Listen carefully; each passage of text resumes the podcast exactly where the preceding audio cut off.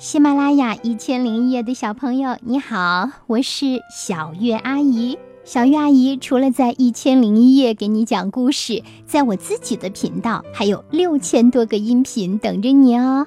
那个频道就叫小月阿姨。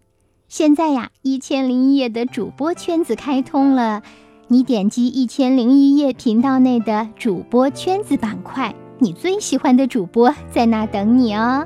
好，现在呢，我要开始给你讲故事了。今天讲的是东郭先生和狼。从前有个读书人叫东郭先生，有一天呀，他牵着毛驴去中山国，忽然一只狼窜到他面前，扑通一声跪了下来，苦苦哀求道：“呃，先生，您快救救我吧！有个猎人在追杀我。”可我听说狼不是什么好东西，我不能救你。东郭先生摇摇头：“我我从来不吃人的，您就发发慈悲吧。”狼对着东郭先生连连磕头。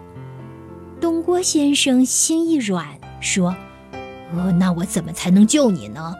您赶快把我藏进毛驴背上的那条口袋里吧。如果我能够活命，今后一定会报答您的。”东郭先生连忙拿出口袋里的书，让狼钻进去，再装上书，扎好口袋。不一会儿呀，猎人追上来了，问东郭先生有没有见到狼。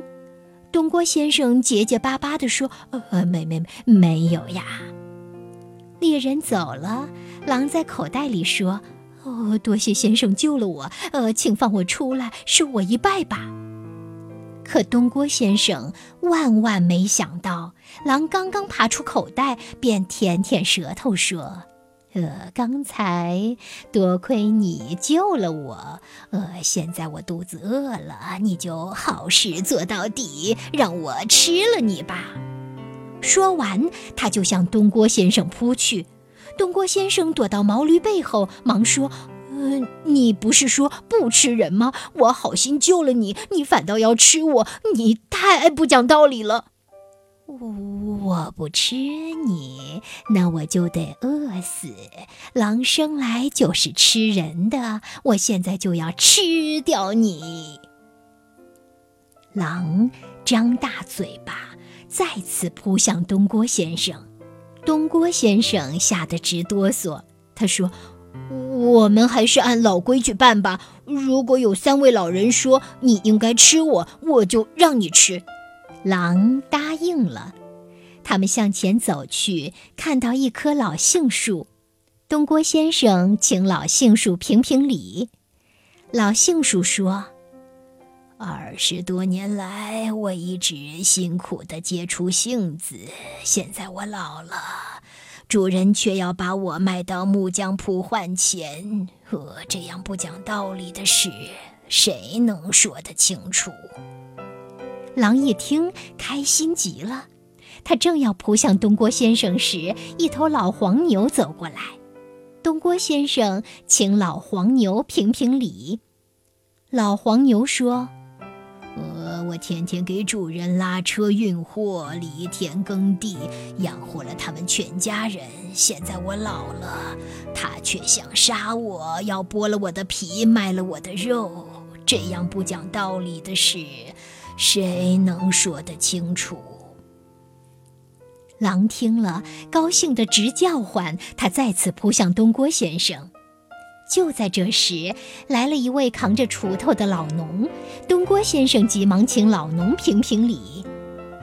老农听了事情的经过，放下锄头，他看了看东郭先生，又看了看狼，哈哈大笑：“哈哈哈哈哈！